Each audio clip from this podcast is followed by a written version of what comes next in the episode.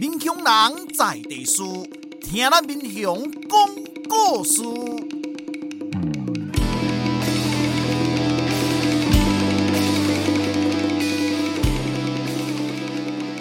您现在收听的是《我的民雄朋友们》，我是主持人管中祥。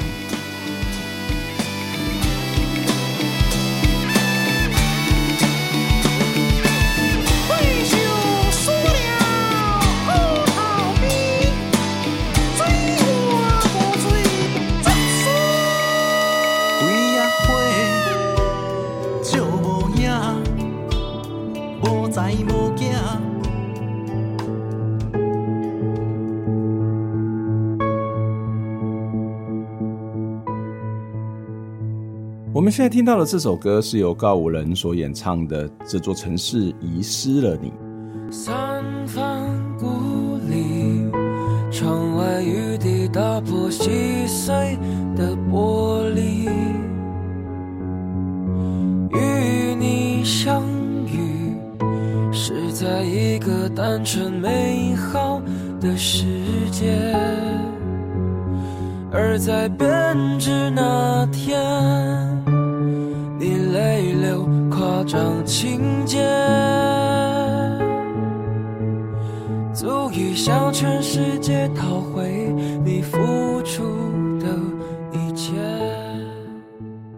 我在我的课程当中，如果要去介绍民雄，除了介绍民雄的文化历史，还有整个发展跟变迁之外，有一张照片我一定会提到。这一张照片让我印象很深刻。为什么呢？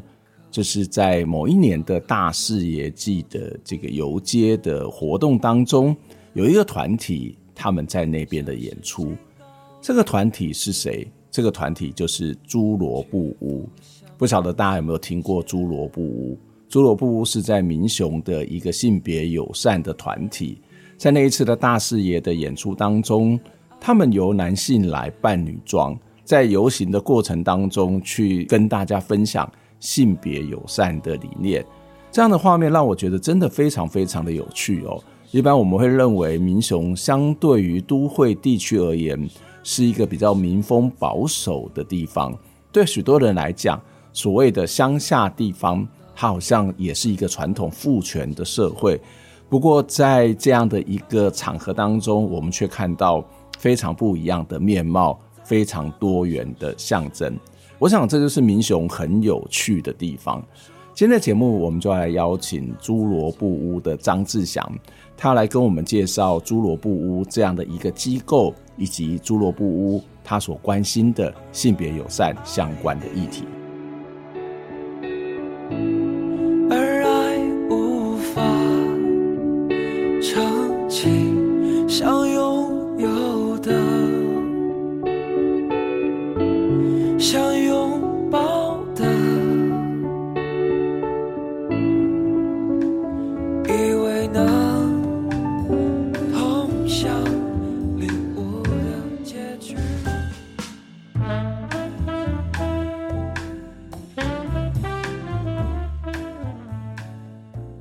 今日咱的节目真欢喜邀请到咱的好朋友哦，猪萝布屋的工作人员张志祥。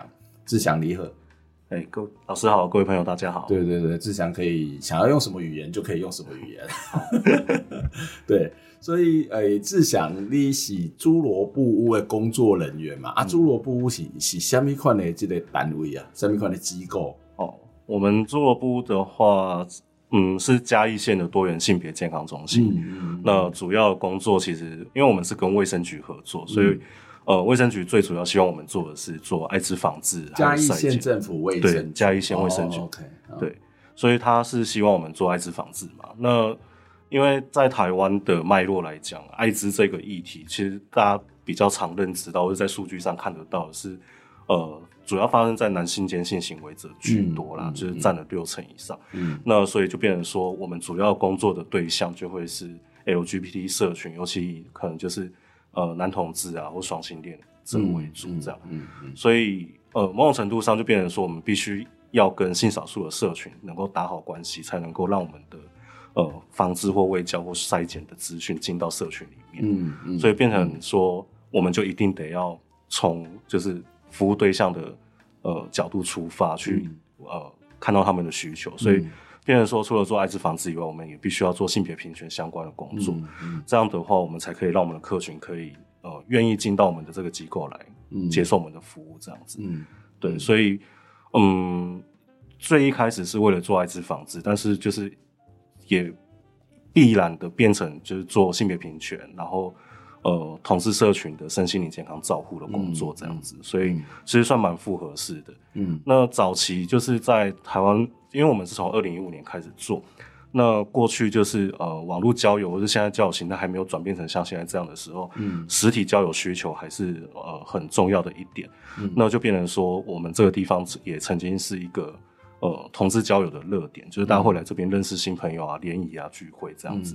当然现在比较少，因为大家现在呃交友的管道变多了，嗯、所以常态性会过来的朋友就是相对来说呃变得比较少一点。但还是有人蛮依赖这个地方来认识朋友的这样。嗯嗯，对。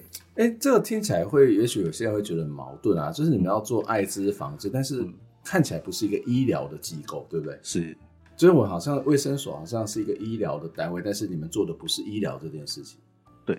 哦，因为我们算是前端，因为、嗯、呃，医疗的话是我如果感染的话，对，我才需要去做医疗嘛。嗯、可是，在我还没有感染之前，我是想要知道我有没有感染，所以我们主要做的是这一块，就是。嗯第一个，我先让来这边的人知道我自己到底有没有感染，所以可以做筛检。所以会来这边，你们是有这种，如果觉得你自己有可能呃身体不舒服，可能会跟艾滋有关，对，那可以来这里做筛检。对，因为一般的医院不会帮你做筛检嘛。呃，医院其实也有，医会会有，然后卫生所也有，但是呃很多。我听过一些医院，我前两天在另外节目访问到一个呃也是跟艾滋有关的团体，他们就会强调说，嗯，啊我看牙齿。嗯，然后去医院看牙齿，然后医生就有点想尽各种办法，不说啊，我们没有这些设备，我们没有这些，对，他就会拒绝你。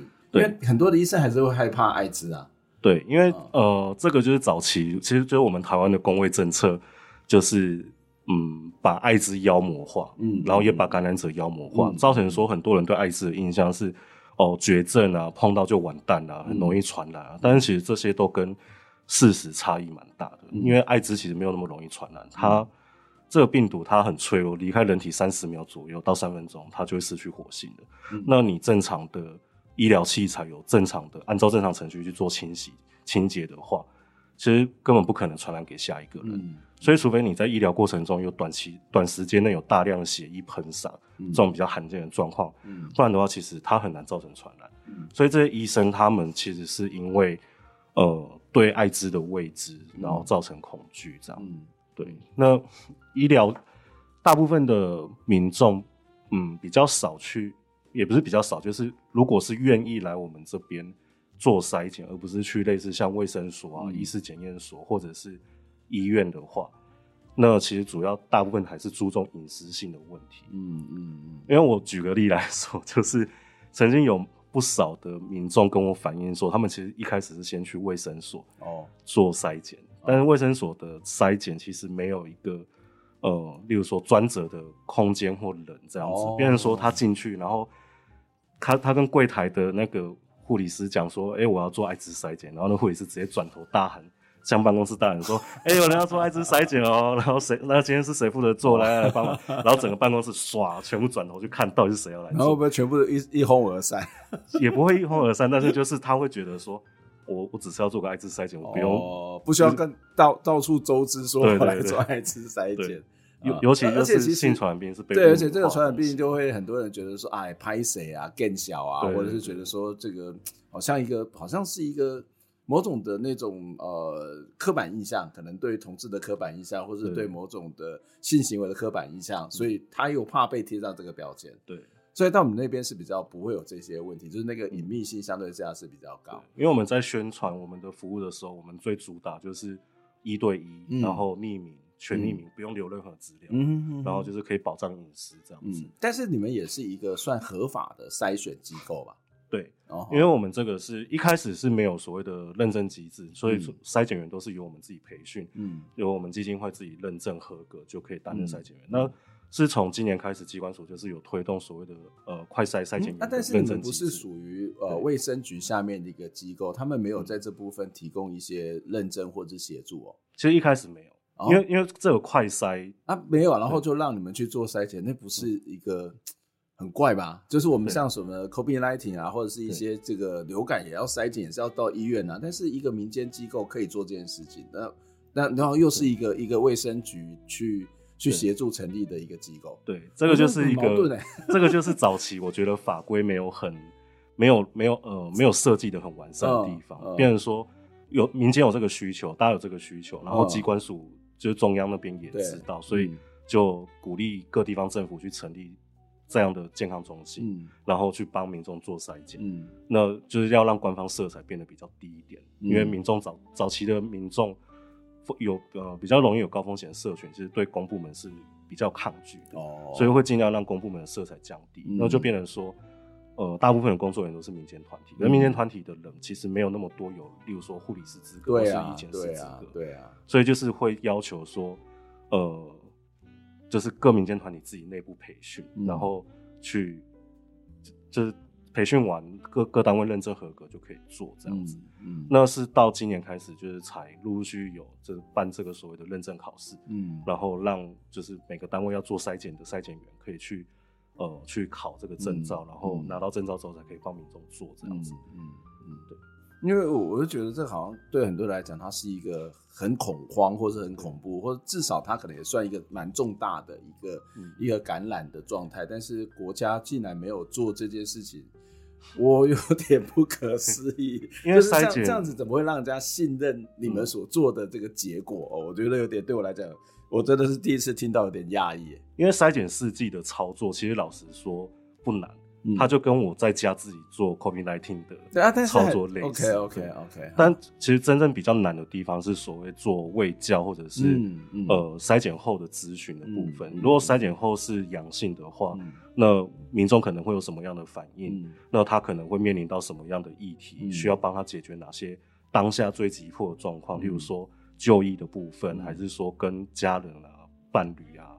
告知的部分，那这个部分才是我们最需要去学习，怎么让民众可以在嗯第一时间不进入恐慌的情绪，嗯、然后开始能够理解到自己的状态，去处理后面的议题。嗯，这个才是我们最重要的。因为其实这个筛检试剂的操作跟判读，这个其实很简单，就我随便再请一个大学生来教个五分钟，可能就会。不过我刚刚谈的是那个背后的一个一个公信或者是认证的机机制。那你刚刚有谈到说，呃，这样的一个筛检，事实上慢慢的有一些国家的去做协助，嗯，然后也提到一个我觉得还蛮重要的观念，就是你刚刚说这个呃这个所谓的艾滋的病毒离开人体三十秒，嗯，它就会无效，对，是吗？就是失去活性，就会活性。所以假设两个人在这边聊天，就像比如说我们在录音室这样子聊天，那其中有一个人可能有感染的艾滋，所以这是没有问题的。哦，他只能在血液或者是体液，包含就是精液，所以它不会有什么飞沫传染。对，所以日常生活中接触，血液或者是性行为的时候，它才会发生。对，哦，OK。但性行为好像也不必然一定会感染艾滋，是吗？对，因为如果说我有戴保险套，那就是做到实体的体育隔绝嘛，那就没有接触的问题。或者是说现在还有所谓的预防性投药，嗯，那吃这个预防性投药的话，就是就算无套，嗯，它也有很大程度可以去。呃，避免感染有点像避孕药的概念，那它有分事前药跟事后药这样。嗯嗯，有也有以前就会说说艾滋是什么二十世纪的黑死病啊，然后是一个绝症啊。那但是好像现在的科技或是医疗已经不会是这种所谓的绝症黑死病，它是有可能在慢慢复原或者是减缓嘛。嗯，现在其实已经把艾滋当做慢性病在治。OK OK，就有点像高血压、糖尿病。对对对。虽然所以已经变很多了，是吗？所以我们的科技已经可以去做某种的这种控制了。对，嗯、就是它还一样还是没办法根治，但是可以控制这样。嗯嗯。因为呃，早期对艾滋最可呃让人畏惧的地方，第一个是它的传染性，嗯，然后第二个是它在感染之后可能经过潜伏期五到十年，嗯，那当事人可能很快就走了，嗯。那但是现在就是透过药物去治疗，现在有一个新的观念叫做 U 等于 U，就是对 U 等于 U。第一个 U 是嗯。undetectable 就是它侦测不到的话，就是你的血液里面的病毒量低到仪器侦测不到的话。第二个 U 就是 untransmittable，就是没办法传播。嗯，就是嗯嗯呃，甚至夸张一点来说，假设我跟我的伴侣，就是如果我的伴侣是 U 等于 U 的状态的话，他跟我发生几千万次无套性行为，嗯。他他都不会传染给我，嗯嗯因为他体内的病毒量低到不可能传染。嗯。嗯嗯，那这样就会有两个结果，第一个是大家最畏惧的被传染这件事情就不会发生，嗯。第二个是病毒量不高，那它在体内其实有点像是被关机的状态，嗯。那它就不会攻击我的免疫系统。那在这样的状况下，我就不会发病，所以我我的呃剩余寿命其实就跟正常人差不多。嗯，对，所以呃，刚刚有特别强调说，其实像朱萝布，它不是我们所想象那个所谓的医疗的单位。对，那但是它事实上提供筛检，可是我觉得蛮有趣的一个地方，就是它不是医疗单位，它不是专门在做治疗，嗯。可是呃，当然它是一个预防，但是预防为什么会会涉及到什么多元性别啊，然后性别平等啊，然后甚至会成为同志交友的热点。我觉得同志交友热点可能会让很多人更疑惑吧，啊，很多人觉得说 我得到艾滋就是因为同志，那，你还要去让大家成为一个交友的热点，是怎样？是要让它更更更更扩散吗？还是怎么怎么样？这个很多人会觉得说，哎、这个会不会有些矛盾，或者是不是你们本来要做的事情吧？嗯，其实这有点像是说鸡生蛋，蛋生鸡的问题，嗯因为呃，筛检工作这件事情在台湾的脉络，早期呃，早期几个民间团体开始在做筛检这件事情的时候，嗯。就大家都知道，一开始就是会先锁定同志的社群，男同志的社群，对，但现在现在大家对这筛检这件事情接受度都非常的高，嗯。可是早期在做的时候，就是同志社群是会在网络上跳出来大骂说：“你们不要再污名化我们这些同志，嗯。就是我们只要讲到艾滋就扯到我们男同志怎样怎样。OK，对，哦就是早期的那个风气其实跟现在也差很多，嗯然后就变成说，我们就是呃，希望可以让类似像这样的服务或是这样的机构是可以被接受的，嗯所以就变成说，呃，在服务的面向上就要更贴合大家的需求，这样子，嗯对，嗯不然的话，如果按照早期的那个风气的话，他们到现在还是不愿意走进来，嗯，对啊，嗯尤其在都会区的话会更明显。嗯嗯，所以你们在平权的推广上面都做了哪些工作啊？嗯，我看你们也常常到中正大学啊，或者是很多的校园里面去做一些推广的活动，或者是跟这些的呃学校的性别友善社团，事实上也都有一些合作嘛。撇开艾滋的去除污名化跟一般卫教科普之外，嗯呃，我们比较常跟学校或社区合作的，就会比较像是呃对多元性别的认知。嗯对，因为像是我们进到呃有些有些老师会邀请我们的工作人员进到课堂去，嗯去讲解说哦、LGBT 社群大概大概是什么样的状况，嗯然后可能可能会面临到什么样的困境之类的。那再来就是呃，像中正、南华跟加大的学生，嗯呃，社服或社工或智商相关的科系的学生，有些也会进到我们这边来实习。那就是在实习，因为他们未来都会是有可能是第一线的助人工作者，，OK，所以就是我们会在课程的安排上，让他们多去认识跟了解，就是性少数的社群。嗯然后让他们知道说，未来在专业工作上，如果遇到这样的个案或民众的时候，嗯应该要怎么去面对或是处理他们的议题，会是比较好的做法，嗯然后比较不会带来伤害性这样子。对这些到的学校，大学、中小学都会有，中小学是比较困难一点，比较困难哦。为什么？因为我觉得大学就是相对比较自由，嗯。所以就是自主性比较高，所以嗯。老师或者是呃各部门或学生想要安排什么样的活动或内容，嗯。其实相对比较弹性一点，嗯然后也嗯接受度也比较高。可是中小学的话，就会变成说老师会有疑虑，家长的同温争议，还是现在还是会发生。对，哦，就是可能会担心我们呃讲讲艾滋跟讲性平，其实都会有一点，就是学校都会有疑虑。第一个讲艾滋是。呃，中小学就是还未成年嘛，那你要跟未成年的人讲性教育这件事情，其实对很多家长或老师来说是相对困难。可是我们的所谓的健体课程也有性教育啊，但他们就会觉得说，性传染病这件事情，你要怎么跟他们解释？你要怎么跟他们解释哦戴保险套这件事情？哦。你你说戴保险套，那就势必得要跟他们说有性行为。对那会不会变成家长会疑虑说，嗯你是不是在在鼓励教他教他有性行为，鼓励性行为对。那讲性品的话，就会有争议说，因为像之前就有讲说，呃，那个彩虹妈妈男生爱男生啊，对。或彩虹妈妈，就是例如说他们可能会比较强调的是守贞的教育，一夫一妻。那如果他们不能进校园的话，那其实我们也不应该进校园。OK，, okay 就是大家公平嘛。嗯，对啊，嗯，所以你们也不会想要去做这种所谓的性别平等相关观念的推广，因为刚刚谈到那种公平性。如果说老师学校老师愿意邀请的话，嗯、我我们是蛮愿意的。嗯、但现现在的话，就变成说，我们这也知道学校老师或者是说呃经营上可能在活动规划上可能会有困难。嗯，但其实我觉得他们就算不靠我们，他们其实自己也做得很好。嗯、因为前阵呃应该是今年初的时候吧，我有看到嘉义县有有一个就是类似像性平相关的。嗯，算竞赛嘛，各个中小学，嗯，那我就看到，嗯，像阿里山那边就做得很好，嗯，他们甚至是请毕业的校友，以出柜的校友回来做真人图书馆这样，我就觉得，哎，他们自己也有自己的创意，OK，对，不用一定是靠我们这样，嗯。对。不过这的确是会在很多这种呃中小学里面会比较担心，因为我自己也有帮呃出版社写公民与社会的教科书，嗯，就是高中的，然后。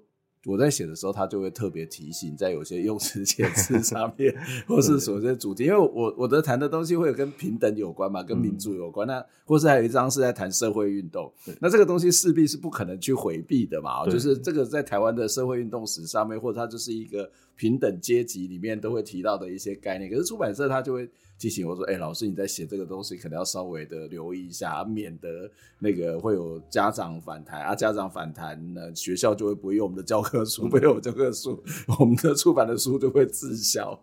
这这还蛮有趣的啊。嗯、啊所以，所以在在嘉义在推广这些观念，跟其他地方推广这些观念，特别是呃中学或者是学校里面，或者是整个社区社群来讲，会不会有一些不一样的地方啊？其实，老实说，我。我们没有直接的跟学校的呃大学以外啦，oh. 就是中我们只有我们会直接接触的只有大学，嗯、然后中小学的部分通常相对比较需要卫生局去帮我们接洽，嗯、因为他们会比较信任公部门远高过于民间团体主动去跟他们说，嗯但是公部门的话，他们就会觉得嗯相对。如果要主动去做这些事情，多一事不如少一事。对，就所以他们的动力没有那么强。那你们会去做一些社区的推广吗？或者是一些所谓的社会的教育，嗯、或者是对一般的民众去做这些卫教吗？嗯，就是例如说像呃大甲妈，嗯，出巡然后进到新港天后宫，我们就按照就每一年我们都会去摆摊哦，然后或者是说像大视野文化季的时候，嗯。呃，像彩街、变装彩街啊，或者是历年其实都有摆摊。那今年的话，就是因为没有申请到摊位，所以就没有摆摊。但是我们就是做行动宣导，这样，嗯，就是会在各个大型的地方的呃宗教祭仪活动，如果可以参与的，我们就去参与，嗯。那或者是像之前在嘉义这边办侏罗，在民雄这边办侏罗纪的时候，嗯、我们也是跟主办单位接洽，说可不可以让我们有个摊位在里面做宣导，嗯、他们也很乐意这样，嗯，对，就是像这种就是。各不同的社区的民众会进去的场域，我们就是也会希望可以进去里面让大家认识我们，认识议题这样子。嗯，就我之前看你们在大视野祭的一些变装跟街、嗯、呃手踩街游行，嗯、我事实上是有点惊讶的。为什么？就是哎、欸，大视野祭不是一个很传统的一个宗教的民俗的信仰吗？对。然后在一个大家认为比较民风淳朴的嘉义。然后会有一群人，然后穿着所谓的奇装异服，然后在这个地方来去推广有关于性别平权。嗯，而当时还没有这个同婚还没有通过，我记得我最早的时候嘛，嗯、对不对？对，我想说哇，啊啊，这个这里的包容性非常的大，可能就真的是因为大视野祭这个就是踩街变装的。当下那个氛围就是容许你这么做。嗯，当然，如果你说我们的表演，我们的表演团队如果平常日常生活中是这样走出去的话，应该也是会引来非常多的侧目。这样，对，你们要不要试试看啊？应该会有点困难 哦。因为呃，但是其实老实说，我自己因为我是从二零一九年开始在布屋这边工作，嗯，然后从那一年开始，就是每一年大视野季的变装彩街就。只要有办，我们都有参加。嗯、那所以，我印象最深刻是，好像是一九还是二零年的那一年，就是我们是邀请到一个舞团来一起踩街，他、嗯、然后这个舞团是台南一个做 Vogue 的舞团，嗯、那他们的表演者大部分都是男性，嗯，但他们的就是呃，他们的那个就是穿着打扮都是非常的中性，然后妖艳的气质为主，然后就变成说他们在上台表演的时候。就是彩街晚上来表演的时候，呃，旁边的阿公阿妈看到就会底下窃窃私语说：“哎呀、嗯，欸、很会跳呢，啊，这个是男生哦、喔，哦，哦，很厉害。”然后我们就会趁机过去说：“对啊，你看男生也可以这样。”哦，对，然后他们就会觉得：“嗯，真的不错，不错的。嗯”就蛮蛮能够在就是当下那种欢乐的场合，嗯、就是去接受到说：“哦。”就是突破性别框架这件事情，其实没有那么难。这样、嗯，但是在场合之外，可能就会比较困难。场合之外的话，大家的日常的那种界限就会比较僵固，因为他会觉得是一个特殊或是一种毅力嘛。我这样说可能不是很好，嗯、但是对他们讲，可能就是一个啊，这是啊，这是例外啊，这是表演啊，不要紧啊。对，啊，人做这看点点电视嘛，做这男扮女装啊。对对对，大概会是觉得它是一个特殊，嗯、而不是在日常的一种状态。对，嗯、但其实就是。我们慢慢就让他们知道说，其实你看到哦，你觉得好像是表演的时候是特例，可是他们平常也是这样子去表演、嗯、去工作。他不是只有他三百六十五天，不是只有今天才这样子。嗯，嗯对，这个就是他的日常。嗯，那某种程度上就是会慢慢去松动他的框架，这样。嗯、我们希望可以做到，就是慢慢去松动社区对性别的想象的框架，这样。嗯嗯嗯。但是会不会有一种，我不知道这个会不会想太多啊？就是当他一直在一种所谓的特殊的状况之下出现。他回到日常是有可能嘛？例如说啊，我的是画变装秀，嗯，我今嘛的是画泰国的人妖秀。不好意思，我这样子说，嗯、也许对很多人来讲是这个样子的。那这个这个会是一件好事吗？嗯，反正我们这个社会就多元了嘛。你说他特殊吗？嗯、每个人都很特殊啊。嗯嗯，对，所以那他的你你认为的特殊也是他的日常啊。嗯嗯，对，所以就是只要你容许他的存在，OK，或者是包容他的存在，嗯、这样讲好了。包容他的存在的话，嗯、那其实也相处上也不会什么问题。嗯、你你你要用特殊眼光看他，那也没什么关系，只要你能够尊重我。呀，对呀呀呀呀！好，我们先休息一下，我们待会再。我觉得这个话题很好，很有趣，因为我们的节目几乎不会谈这个话题。我们的节目都是一个谈文史比较多，或者谈农农民回来。但是事实上，在这个社会里面，或者在民雄里面，它本来就是一个非常多元的样貌。嗯、对，所以，我们待会回过头来要来再跟志祥做相关的讨论。我们接下来来听阿怒所演唱的这首歌《认真生活》。Nghĩa là những.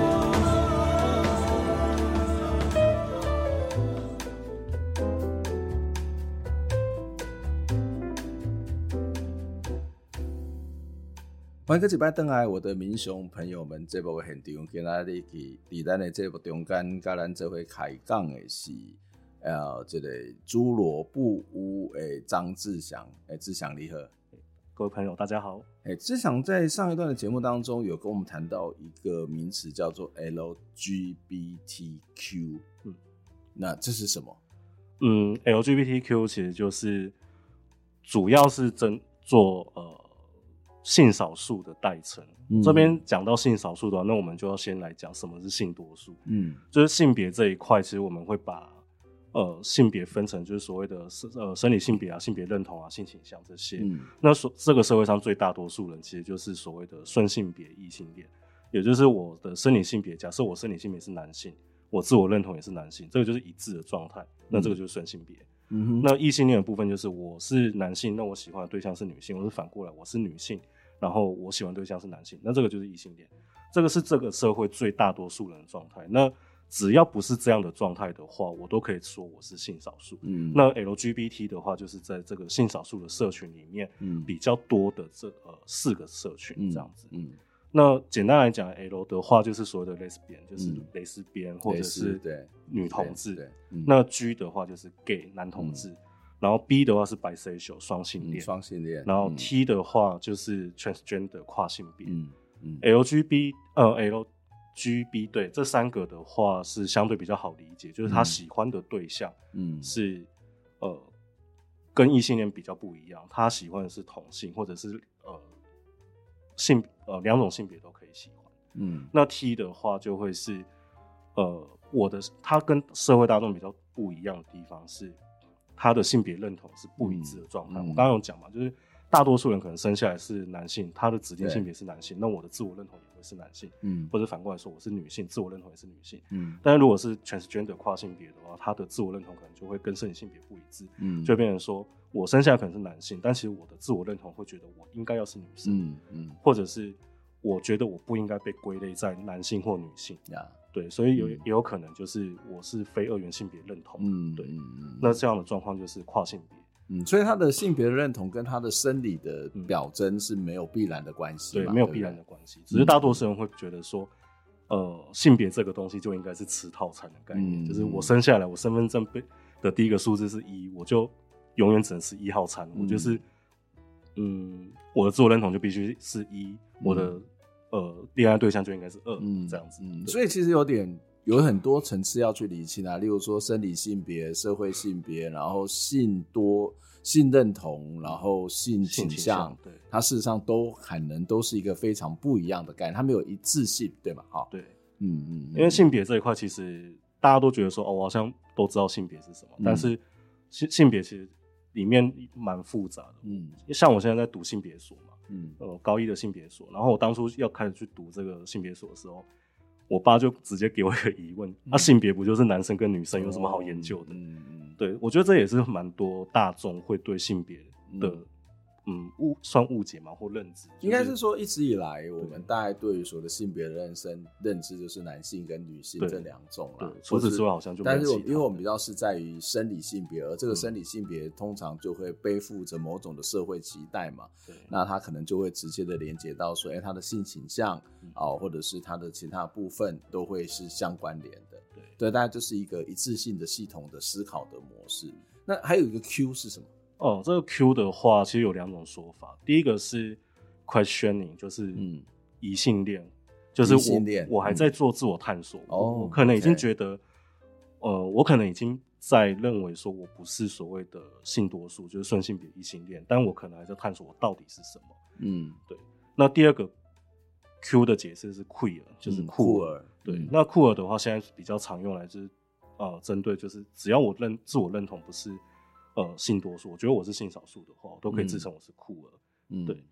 那像 questioning 这个状态，我自己也曾经经历大概半年的状态，在 questioning 这个状态。嗯嗯。因为呢，我就一直到二零一九年以前，我都觉得我就是一个 臭异男，就是这个社会上最多数的顺性别异性恋。我其实从来没有去主动想要去探索，说我到底是。是不是真的就是顺性别异性恋？嗯，因为我从以前到现在交往的对象一直都是女性，女生。对，然后就是有欲望的对象也都是女生，嗯。对，所以我从来没有想过我有没有其他的可能，嗯。对，是一直到认识我的伴侣，嗯。就是现在的伴侣是，嗯。她是一位跨性别女性，嗯，然后刚刚认识的时候，我就发我我我就知道她其实生理性别是男性，嗯。但她的就是日常生活的样貌啊，然后生活的方式是女生都是用女生的方式，哦然后嗯我我就对她也蛮着迷的，嗯就是嗯那我就会跟她认识的时候，我就觉得说，嗯，那这样我的状态到底算什么呢？嗯就是嗯，我是很纯的异性恋吗？好像不是，因为是到了二她零一九年才开始，对就是到我是30充满着几岁的疑惑这件事情，所以所以我就、哦我就会觉得说，哎、很有趣。我到哦了三十几岁的时候，才开始意识到，我好像不是很纯。为为什么？是因为你认识的这一个你的伴侣嘛？对哦，所以如果你没有认识这个女的伴侣，你可能会是不同的这种，所谓，我可能还是会觉得我就是一个对我就是一个臭硬男。哦，所以他他可能不一定是什么天生不天生，对他可能是来自于你的社会接触，或者是某种的很复杂各式各样的因素。社会嗯就所以就也有一个说法，就是说，其实性别这个东西是流动的，只是有人嗯流动的早，有人流动的晚，嗯有人流动的快，有人嗯流动的慢。像我就是很晚才开始松动去流呀动，然后发现自己其实是嗯哦有其他可能性的这样子嗯。对，嗯嗯嗯嗯嗯，所以这就是我们刚刚谈到了 LGBTQ。OK，那所以在这个整个有关于所谓的多元性别服务的话，它事实上哦，这样听起来是一个非常庞大的工作，然后还要面对呃所谓的刚刚谈到的这种疾病这件事情，嗯或是感染啊，不是疾病对。了哈，然后还要面临到很多社会的刻板印象。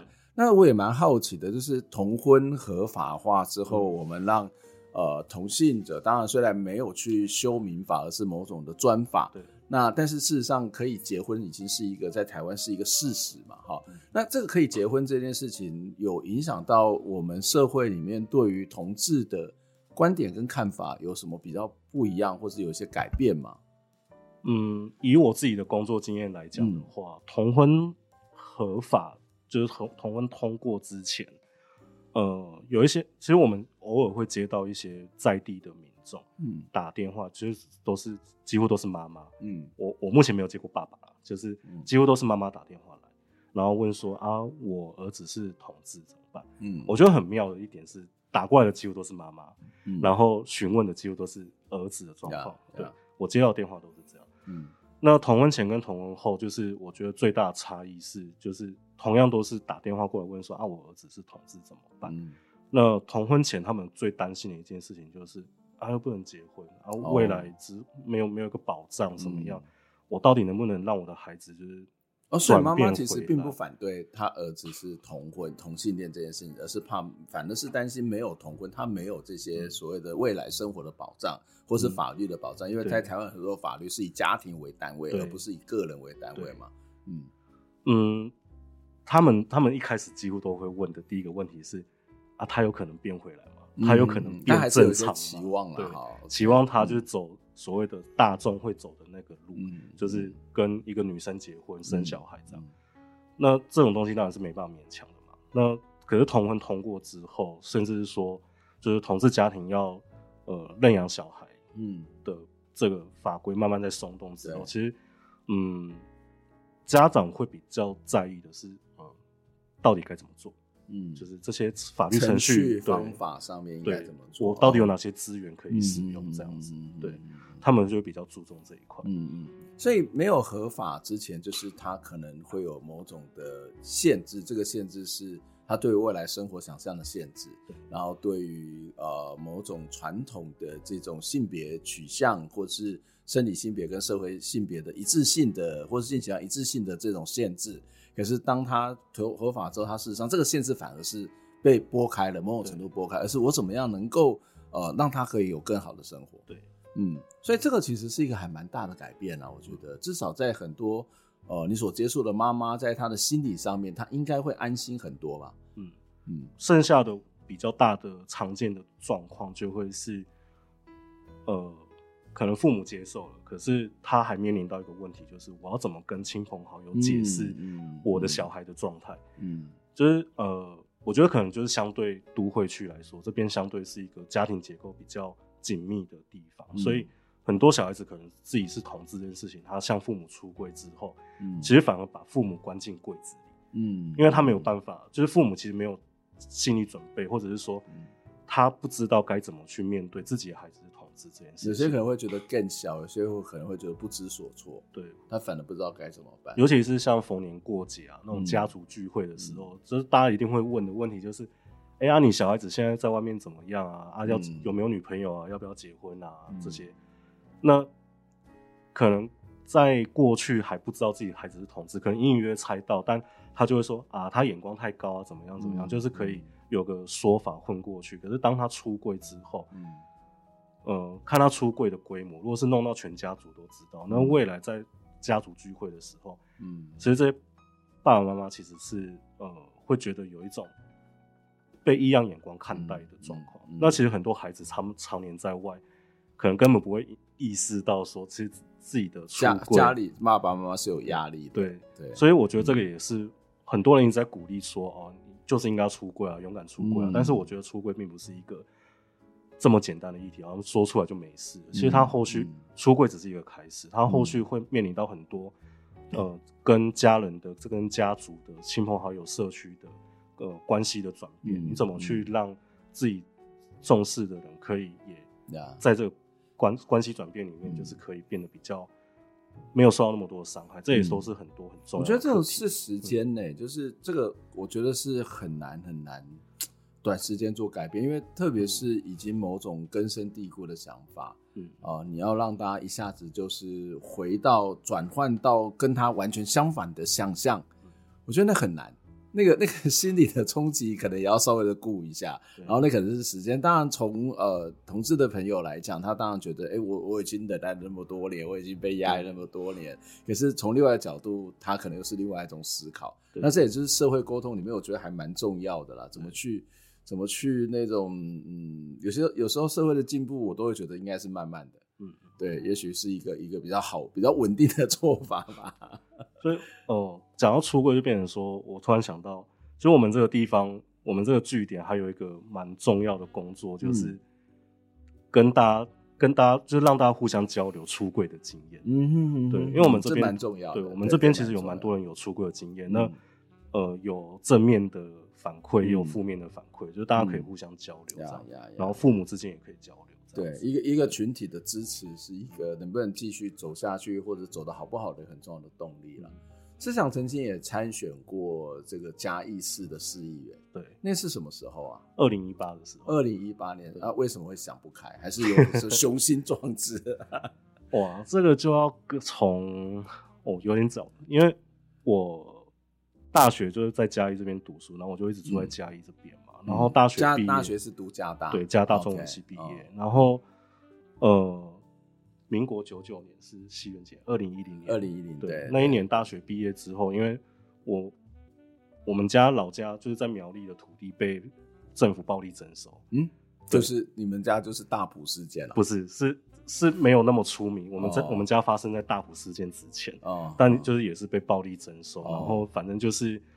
那时候家里的经济状况不太好，所以我就想说，毕业之后那时候的起薪又是二十二 k，我就想说，那我去当兵。嗯，我就当了六年，快七年的职军，然后二零一七的时候退伍。退伍那一年就是刚好年底的时候，我妈妈就是因为过劳，就是她是做宵夜摊被被人家请的，然后过劳低薪的状况下，就心脏出问题，然后送进加护病房，就差点就回不来这样子。然后那时候我就有点意识到说。我们家的状况就是，其实好像很多人也会遇到。我就觉得说，呃，这种低薪啊、过劳啊，或者是说政府不公不义的状况，好像为什么都没有人来帮我们做，嗯，做做出改变？那为什么都发生在我家？对，为什么都在我身上？嗯、然后，所以二零一七年的时候，我就觉得有点不开心。然后，那刚好那时候就是二零二零一七那时候就退伍之后，我就开始有点。比走比较想要往政治的方向走，嗯、所以那时候就认识了一群都认同时代力量的朋友，嗯、然后就一起在嘉义市办活动啊什么的。嗯、然后后来决定要在嘉义市推出候选人的时候，我们就到处找，但是找来找去就觉得好像嗯没有适合的人，然后就觉得说，嗯、那既然没有的话，那是不是我自己跳出来，总要有人来做？嗯，对，大家都觉得参选是一件对我们来说啊，那群年轻人来说就是。参选是一件很消耗的事情。真的，真的对，因为你从参选那一刻开始，你就要全心全力投入在竞选工作上，嗯、你要宣传，你要出去跑行程，然后你，那你根本就不可能有正职的工作可以做，嗯，所以你的收入来源到底该从哪里来？嗯，对啊，那你要挂看板啊，你要做宣传的东西都是钱，嗯，那时候其实就是靠我自己的 退伍金跟到处去募款去、嗯、去撑，但其实真的真的大，如果大家没有捐款的话，嗯、根本就根本就没办法撑到选举结束，嗯，对，所以那那时候二零一八的时候宣布参选到年底就，就是那段时间对我来说有点像是一个很魔幻的旅程，嗯，然后是也有快乐，但是痛苦蛮多的。嗯，因为那那段时间就变成说，我要不断的去，嗯，压榨自己，然后逼迫自己成为一个大家想要投的人。嗯，对，某种程度上那也是一个表表演工作，改变自己，对，做一些自己其实也不是那么想要做的事。对，然后很多时候其实是没有办法做自己的，你必须要让自己成为一个被喜欢的人。嗯，但我个性又不是一个讨好别人，对对，就。虽然有些人说我长辈要要要选票，对，对啊，但至少没有违背一些基本的初衷跟良知是比较重要的啦。对啊，本来就会有一些妥协嘛，或者是本来就有一些调整，那我觉得这应该都算蛮正常，也是必要的啦。对，嗯嗯，因为政治工作这件事情，我觉得就是跟表演的性质很像。的确，我自己我自己的亲身经验是嗯是这么说的。嗯嗯，那所以表演的不够好，所以没选上。对。所以当时有差很多票吗？呃，我记得那时候的当选最少要两千吧，然后我那时候是拿一千八。哦，那没有差很多吧？我我有点忘记是不是这个票数，嗯、应该是 一千八。感觉你没有很在意自己的票数，因为知道没有上啊。呃，但老实说，那时候就是也蛮多长辈会鼓励说啊，你这次就差一点，那就下次再努力一下。嗯，当然。这个所谓的下次再努力，并不是说四年之后我再跳出来说我要选就可以，因为他你这次没选上，那你接下来这四年期间，你就你要继续演下去啊。对啊，你对啊，那那我在演的这段期间，那我的生活谁来顾？就是变成说我还是得要工作啊。嗯，那就变成说我我如果投入在我的工作上，我就没有办法继续做所谓的一个政治工作的，嗯的嗯为为这四年后做准备的一个人，嗯，那就会变成说那没办法。那、嗯、虽然我还是有兴趣，但是我觉得这、嗯、这个投入太多了，消耗太多了。嗯、那我还是需要做一个我真心喜欢的工作，然后一方面是让我自己有成就感，一方面是又有就是收入这样子。嗯、所以你要到处去派访，然后去那个路口做宣讲，然后一大一大早背个很大的气球跟大家挥挥手。我、哦、那时候没有气 球，那时候还不流行气 球，买不起气球。哦、啊，你去宣讲的时候，民众的回应是什么？嗯，因为蛮多候选人也会做这件事情，对，对啊，那就是很近距离的短兵相接，但是有时候他可能也不太爱理你，就是反正他要去赶着去上班，然后呃这么多人，我干嘛？我根本不会没有办法在那么短的时间记那么多的资讯，啊。对，嗯、那时候都训练自己说要在三十秒，就是可能等一个红绿灯的时间把我要讲的东西讲完。嗯，然后那时候比较呃早期比较常讲的，就是选战的前半段比较常讲的都会是跟劳权议题有关，嗯、因为我自己就是呃。过度劳动，我家的状况是过度劳动的受害者嘛，所以我就我一开始想做就是劳动议题。嗯、那可是劳动议题这件事情，就是呃，当然支持的人也很多，嗯、可是我也遇到不少民众在等红绿灯的时候，听我讲完之后，嗯、直接。直接脱下安全帽对我破口大骂，哇，好刺激！就是骂说啊，你讲这些啊，你让老板那么难做，会搞到我们没没工作做啊。我想加班，想多赚一点，为什么不行？对啊，有什么不可以？对啊，之类的。所以你那个被被脱安全帽，不是说啊，你你民进斗，你国民党这种蓝绿对立，而是真的是在一个政策议题上面、政界议题上面的不同看法。哎，对，这其实是好事啊。对，我也觉得蛮好的，因为只是很可惜是。就是在路口，我真的没有办法跟他坐下来好好谈。下次如果如万一你出来选，还要办一下客厅会啦，这一种大家都在办这种比较近距离，然后比较面对面的接触的方法。我觉得这种深化沟通是很重要，嗯、但是选战的节节奏这么紧凑状况下，其实你很难做到这件事情。嗯、我觉得能够做到这件事情是很幸运。嗯，那你这样子被骂，或者是在整个选举过程当中有学到什么吗？应该也要一点收获吧，嗯、总不能 被白骂，或者是说，我、哦、就发现我不太适合演戏，对我有什么其他收获吗、嗯？我觉得我脾气变得更好，脾气 就是总是总是不能跟人家翻脸嘛，嗯、所以就是会尽可能一直不断的好声好气跟他讲，嗯、对。嗯而且我会发现说，当你好声好气跟他讲的时候，呃，我因为对骂很简单嘛，就是可能各种你想得到的攻击性的言论都丢出来就好。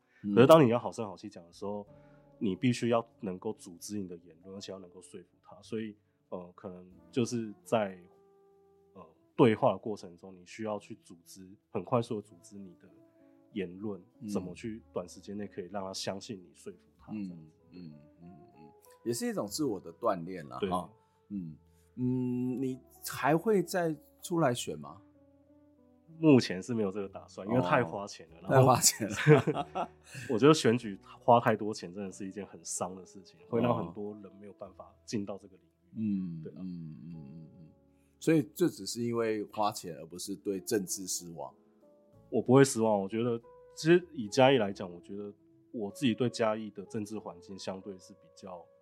因为也我也曾经跟其他地区的候选人就是聊过嘛，嗯，尤其像我家是苗栗，苗栗之前的状况也是很差，所以我觉得没有比较没有伤害啊。嗯，在嘉义这边真的是我觉得相对好很多，嗯，就是他还是有派系，但是还是有机会，对，他还是有一个多元性的存在。我觉得民主政治最重要就是多元性，嗯，因为多元性就是包含了很可能，所以没错，有很多你可能现在不认同的东西，但是。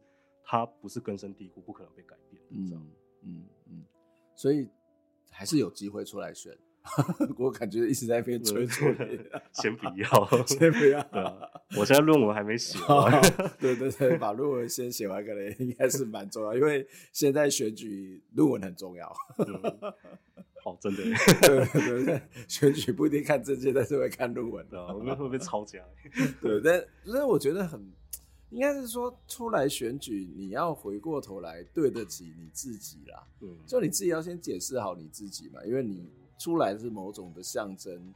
就是虽然我们这个社会里面不是不见得道德感那么强，但是它还是一个道德的某种的东西，或是某种不要讲道德吧，自律，或者是诚实这件事情，应该都还是蛮重要的价值吧。那论文的本身，假设有很多不是自己写的论文，那就是一个。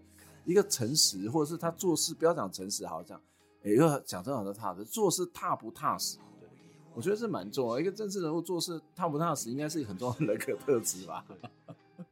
所以没办法，我现在在，现在只能想办法。你就先踏实的写完你的论文之后再说好了。今天非常谢谢志祥来接受我们的访问哦。那最后请志祥来帮我们点一首歌。呃，我想点的歌是。康斯坦的变化球，嗯，美好的事可不可以发生在我身上？哎、欸，感觉有一些期待，这是你的期待的一首歌嘛？所以透过这首歌有什么要表达你的期待吗？期待就是希望日子可以越来越好。哦，我以为要期待世界和平。OK，好，那我们就来听这个康斯坦的变化球，美好的事。可不可以发生在我身上？也希望发生在我们所有听众朋友的身上。下次有机会再来跟志祥做相关的讨论。好，那我们下回再见，拜拜。接下来变成了阴沉的烂剧，再大一我麻醉了痛苦，只能进不能退，看不起放不下，不得不走下去。